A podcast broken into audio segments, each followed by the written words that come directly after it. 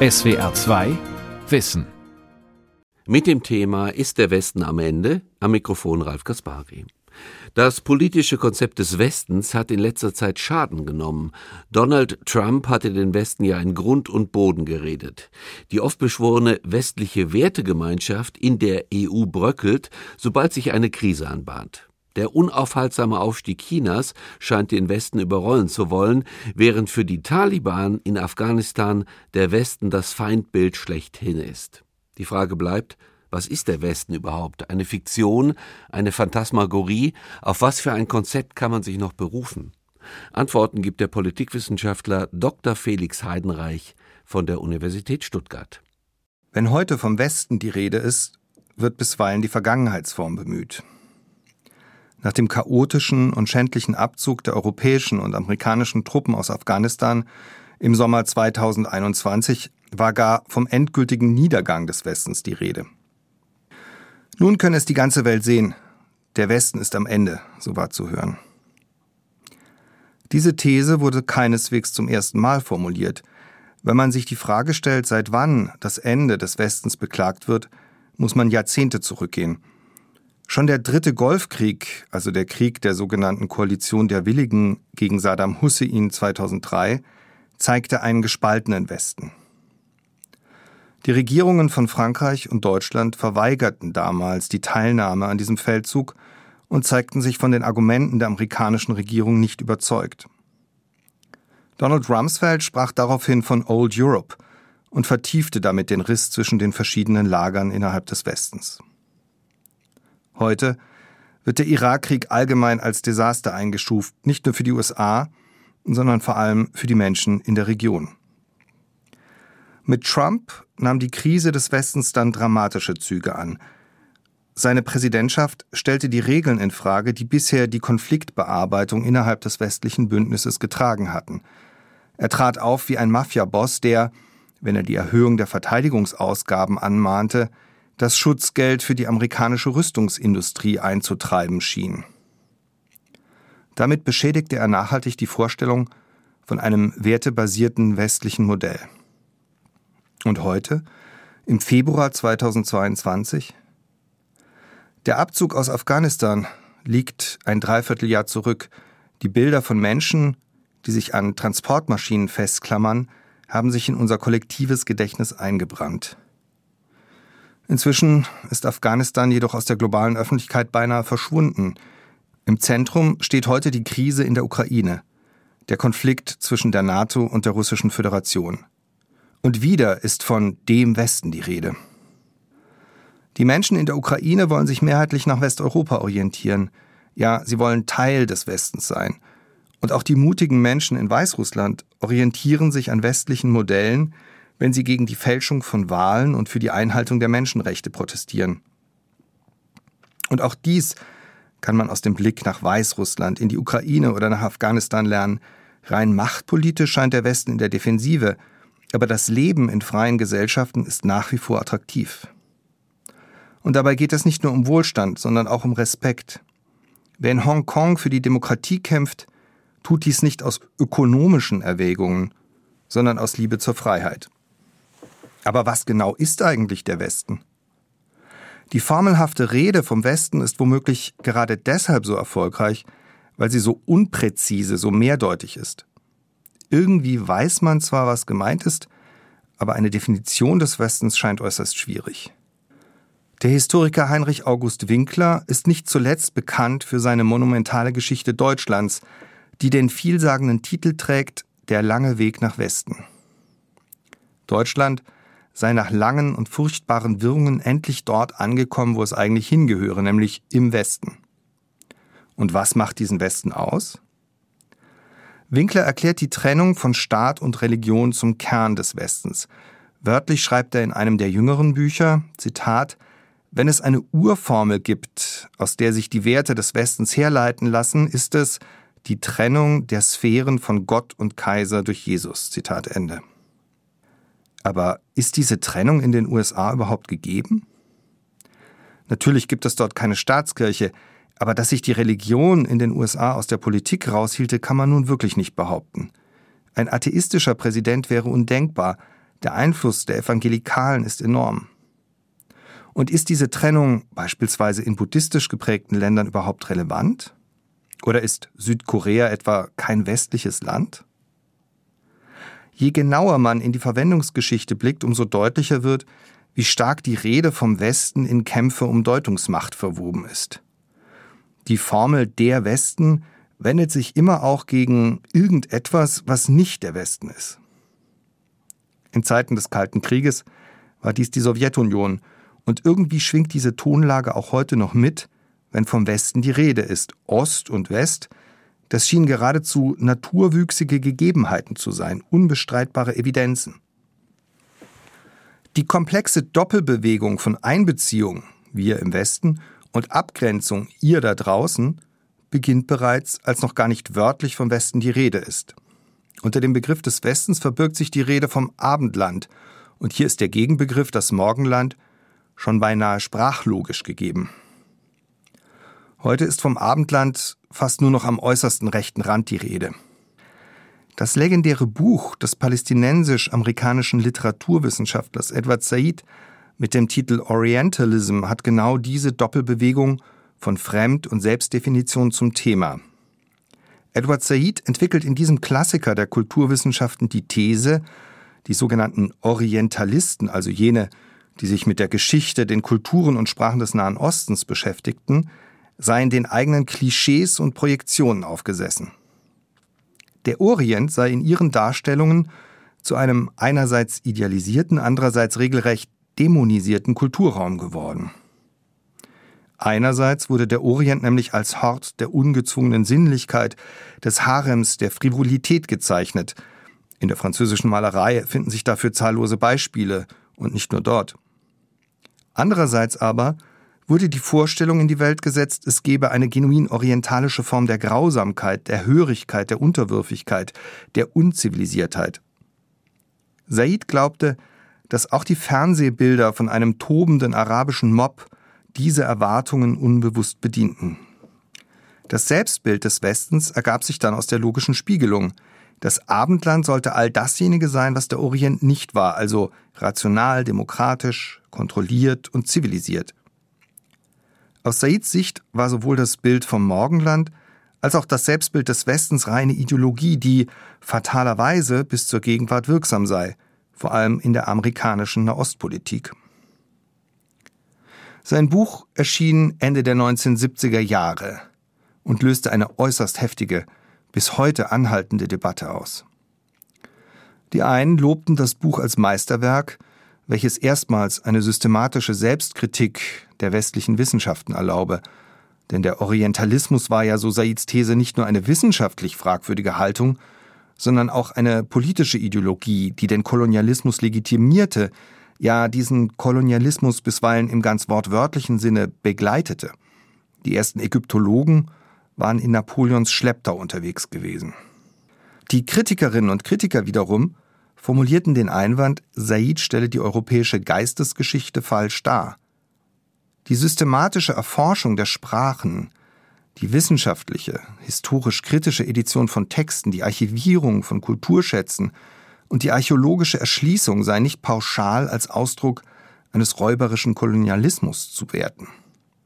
Es gab, so Saids Kritiker, auch so etwas wie eine echte Bewunderung für die Welt des Nahen Ostens. Gerade die Orientierung nach außen, das Interesse am anderen, sei eine Stärke der europäischen Kultur und nicht auf bloßen Machtwillen oder halbneurotische Projektionen reduzierbar.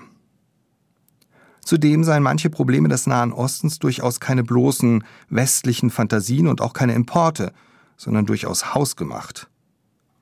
Neben dem Orientalismus gäbe es auch einen Okzidentalismus, die unreife Tendenz, für jedes Problem den Westen verantwortlich zu machen. Wie auch immer man sich in dieser Debatte positionieren will, plausibel ist in jedem Fall die Beobachtung, dass die Vorstellung vom Westen nur sinnvoll ist in Abgrenzung zu irgendetwas oder irgendjemandem, der nicht der Westen ist. Eine solche Bestimmung im Verhältnis zu einem Außen muss nicht immer nur negativ sein. Der französische Philosoph Rémy Brague entwickelte beispielsweise die These, dass die europäische Kultur auf positive Weise durch eine Verortung der eigenen Ursprünge in einem Außen geprägt sei, Athen und Jerusalem lagen für das lateinische Abendland außen.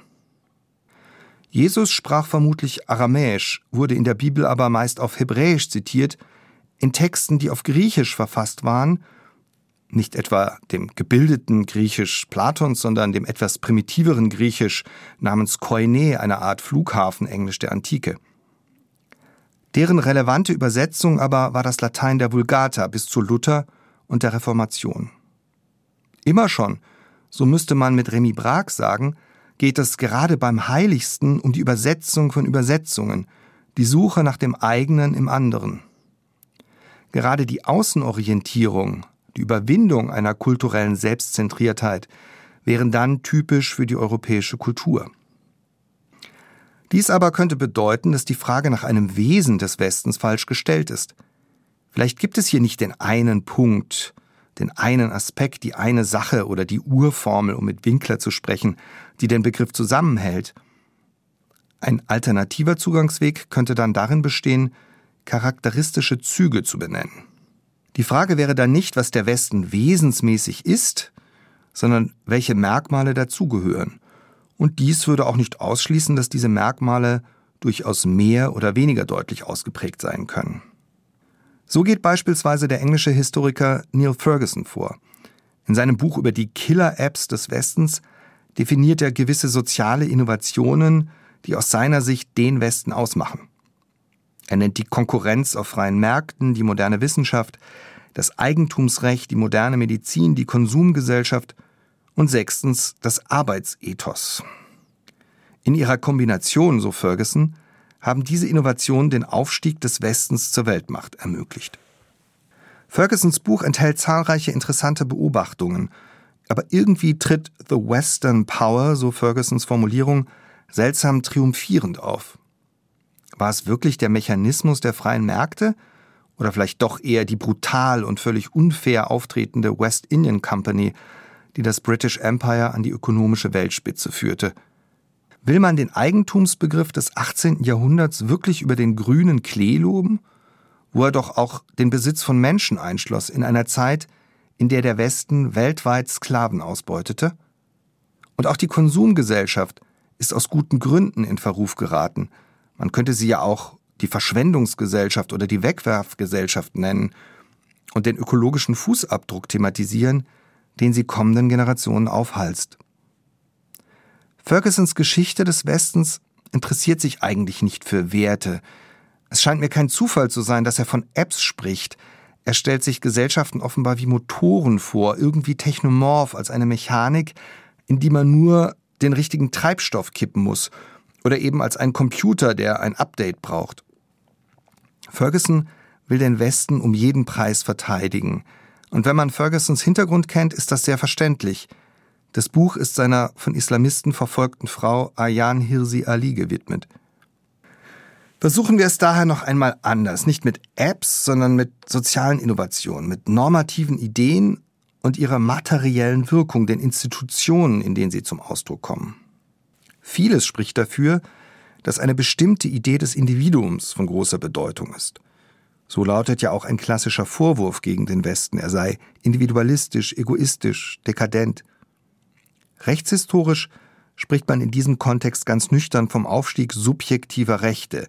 Gemeint ist damit, dass das einzelne Subjekt, der einzelne Mensch Träger von Rechten wird. Verwestlichung bedeutet dann erst einmal so viel wie ideelle, rechtliche und ökonomische Individualisierung. Die ästhetische Individualisierung, die beispielsweise in der Porträtmalerei der Neuzeit zum Ausdruck kommt, wäre dann nur ein Nebeneffekt, sozusagen die sichtbare Oberfläche einer sozialstrukturellen Transformation. Der wichtigste Ausdruck dieses Prozesses sind natürlich die allgemeinen Menschen- und Bürgerrechte. Sie sind Rechte von Individuen, nicht von Gruppen. Das Recht auf freie Religionsausübung müssen wir als Einzelperson einklagen. Es ist kein Gruppenrecht. Ständische Vertretungen sind uns tendenziell fremd.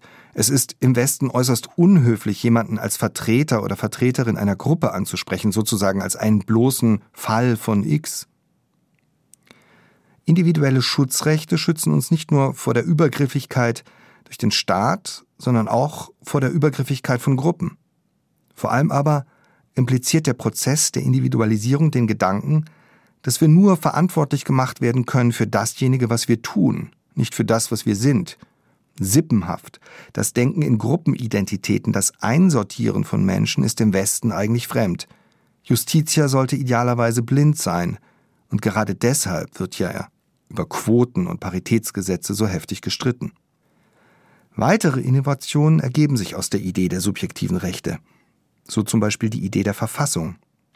Der sogenannte Konstitutionalismus versuchte durch fixierte Verfassungen die Allmacht des Monarchen, später dann des Staates insgesamt einzugrenzen. Ein zumindest idealerweise schriftlich fixierter Text definiert Spielregeln, die vor Willkür schützen. Momente der Verfassungsgebung haben daher im Westen eine besondere Bedeutung. Berühmt geworden ist beispielsweise der Ballhausschwur während der Französischen Revolution, der Moment, in dem der sogenannte dritte Stand schwor, nicht auseinanderzugehen, bevor man Frankreich nicht eine neue Verfassung gegeben habe. Verfassungen drücken zugleich aus, dass niemand über dem Recht steht. Die Regeln der Verfassung sollen für alle gleichermaßen gelten.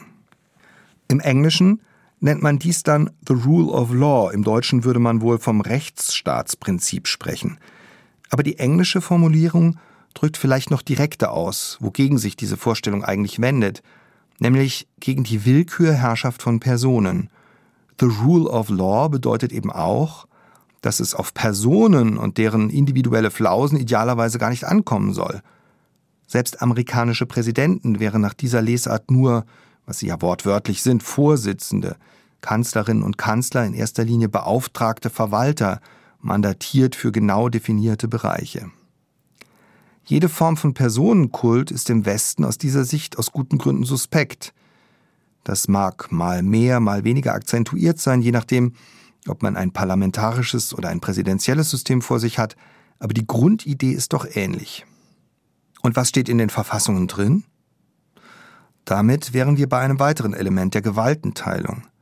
Sie soll dazu dienen, die subjektiven Rechte zu schützen, die staatliche Macht kontrollierbar und kritisierbar zu halten – das wichtigste Element ist dabei trivialerweise eine unabhängige Justiz. Wenn, wie im Fall von Alexei Nawalny geschehen, ein Schnellgericht in einem Flughafengebäude eingesetzt wird, weiß man, dass man nicht im Westen ist. Richterinnen und Richter dürfen keine Befehlsempfänger sein, weder direkt noch mittelbar. Und wenn die Gerichte versagen, die Verfassung angegriffen wird, dann kann uns nur noch eine Instanz helfen, die kritische Öffentlichkeit.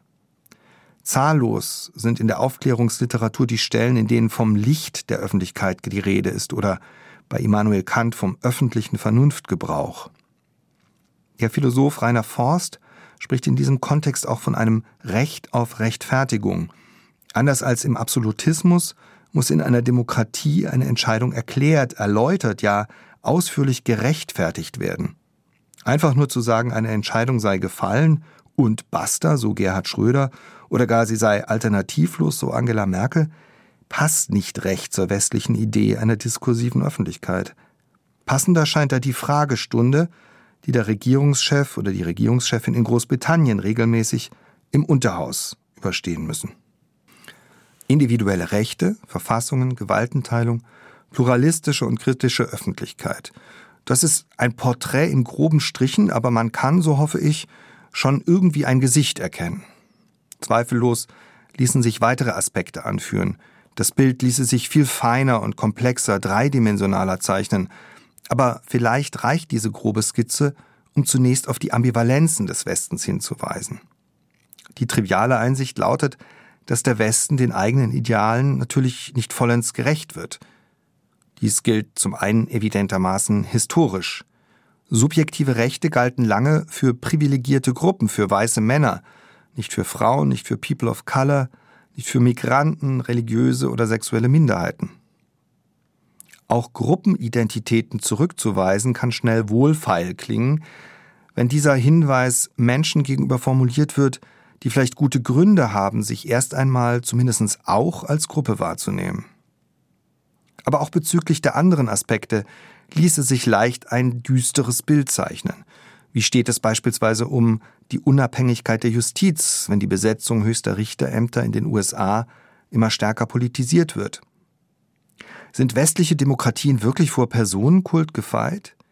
Wie steht es um die kritische Öffentlichkeit in Ländern wie den USA, in denen die Medienlandschaft völlig polarisiert ist?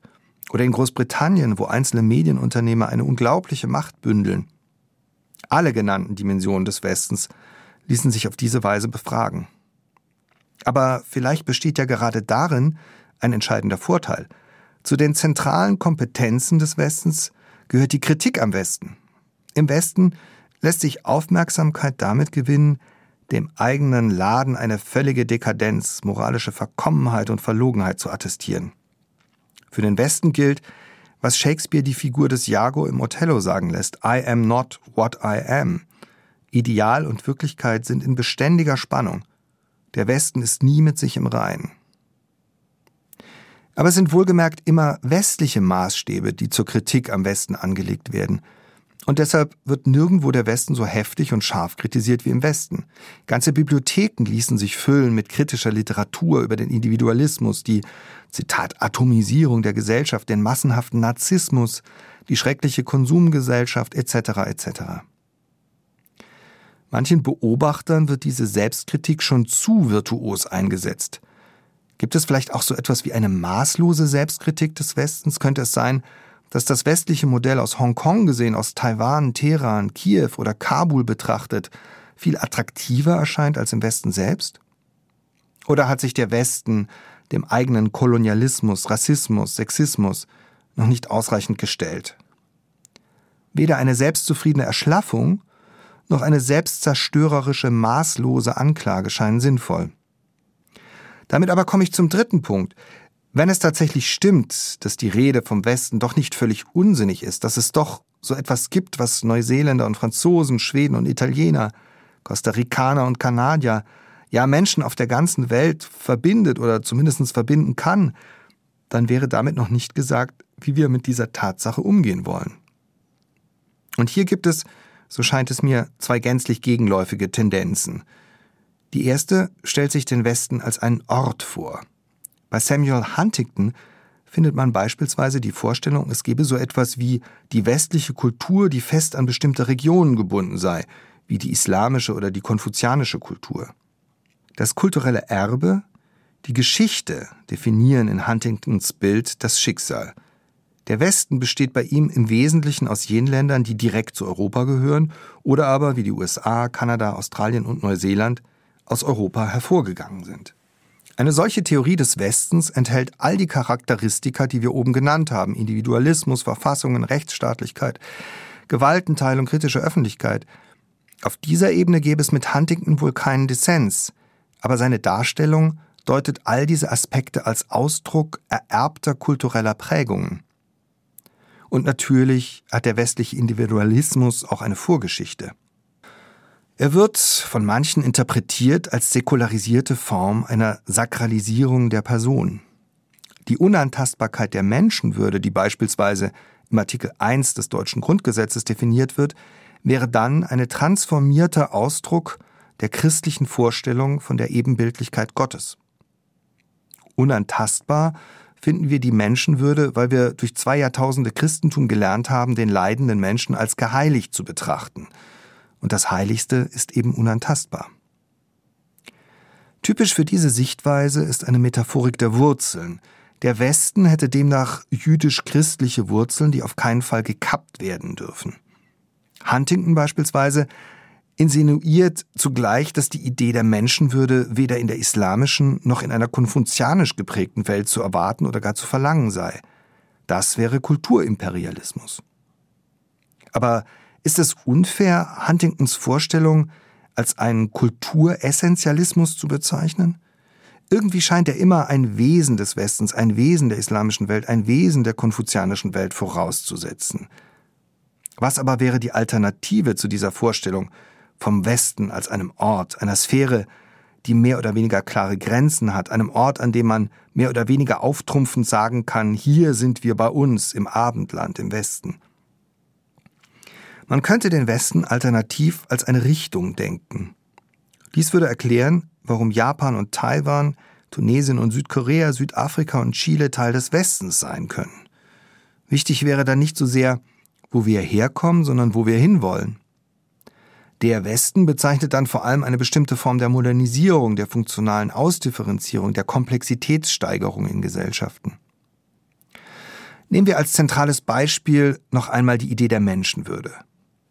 Betrachtet man diese Idee als einen Gedanken, der zwar in Europa entdeckt, aber nicht wesenhaft mit Europa verbunden ist, so ergibt sich ein ganz anderes Bild. Menschenwürde wäre dann eine Idee, die prinzipiell jede und jeder verstehen kann und die aus guten Gründen auch jede und jeder für sich anstreben kann, ja vielleicht auch einklagen kann. Europa und Nordamerika hätten diese Idee dann nicht erschaffen, sondern nur entdeckt. Der Satz des Pythagoras hätte ja auch von Konfuzius entdeckt werden können, dann hieße er vielleicht anders, aber er würde nichts anderes besagen. Und ist die Idee der Menschenwürde wirklich so viel komplizierter? Parallel ließe sich auch für die normative Grammatik des Westens, also das mehr oder weniger kohärente Set aus Normen, ganz andere Quellen, andere Anregungen und andere Genealogien finden. Vielleicht war es ja auch die arabische Liebeslyrik, die im Mittelalter den Grundstein für die europäische Romantik und damit auch für die moderne Liebesidee legte. Und vielleicht sind die Ideen der Menschenwürde, der Demokratie, der Rechtsstaatlichkeit ja gar nicht so sehr aus der christlichen Religion, als vielmehr gegen die christliche Religion entwickelt worden. Und vielleicht gibt es auch im Buddhismus Grundideen, die sehr gut zur Menschenwürde passen. In diesem zweiten Bild wäre nicht von Wurzeln die Rede, sondern eher von Quellen, diese Quellen sind vielfach. Man muss sie finden und ausschöpfen, man muss sie nutzen können. Sie sind nicht wesenhaft mit uns verwachsen wie Wurzeln. Nichts würde dann dagegen sprechen, dass in anderen Traditionen Grundgedanken des Westens durch andere Narrative unterfüttert würden, anderes, ähnliches Wasser aus anderen Quellen geschöpft würde. Und selbst wenn es bei Konfuzius keinen Begriff der Menschenwürde gäbe, so würde daraus nicht folgen, dass Chinesen mit dem Begriff nichts anzufangen wüssten. Die Gegenüberstellung mag zugegebenermaßen vereinfachend sein, aber vielleicht ist sie dennoch hilfreich. Der Westen als Ort ist exkludierend, arrogant, besserwisserisch, im schlimmsten Fall eine einzige Heuchelei. Wer sich an einem Ort wähnt, glaubt angekommen zu sein. Der Westen als Richtung ist hingegen integrativ, selbstkritisch, lernwillig. Und auf dem Planeten Erde wäre der Westen natürlich auch immer nur ein relativer Begriff. In diesem Sinne gibt es in der Tat zwei Arten von Westen. Und gerade in Zeiten, in denen zur Verteidigung des Westens aufgerufen wird, aus gutem Grund und aus gegebenem Anlass, tut man vielleicht gut daran, nochmal darüber nachzudenken, in welchem Westen man eigentlich leben will, welchen Westen man verteidigen will. Ein Westen, der sich als Richtung versteht, betrachtet sich selbst nicht auf einem ein für allemal erreichten Plateau angekommen, sondern auf einem Weg. Selbstprüfung, Selbstkritik, das Anlegen der eigenen Maßstäbe ans eigene Handeln sind dann ganz normale Praktiken der Richtungsbestimmung. Man kann sie ernsthaft und dennoch gelassen vollziehen. Man muss weder in ein triumphierendes Apologetentum verfallen, noch in hetzerische Selbstanklagen. Das war die SWR 2 Aula heute mit dem Thema Ist der Westen am Ende? Sie hörten einen Vortrag von und mit dem Politikwissenschaftler Dr. Felix Heidenreich von der Uni Stuttgart. Hallo zusammen, wir sind hier bei Fakt ab, eine Woche Wissenschaft. Der neue SWR 2 Podcast Fakt ab eine Woche Wissenschaft über Kurioses und Nerdiges aus der Welt des Wissens. Die ISS kommt in die Jahre. Kann Tine Wittler da noch was ausrichten? Wie kann Jeff Bezos den CO2-Ausstoß seines Weltraumflugs kompensieren? Kann man Menschen über den Darm beatmen? Können Bienen eine Limoflasche aufdrehen? Fragen, denen wir wissenschaftlich fundiert, aber immer mit einem Augenzwinkern nachgehen. In Fakt ab liefern wir die Antworten. Der neue SWR2 Podcast immer freitags in der ARD Audiothek und überall dort, wo es Podcasts gibt. SWR2 Kultur neu entdecken. SWR2 Wissen. Manuskripte und weiterführende Informationen zu unserem Podcast und den einzelnen Folgen gibt es unter swr2wissen.de.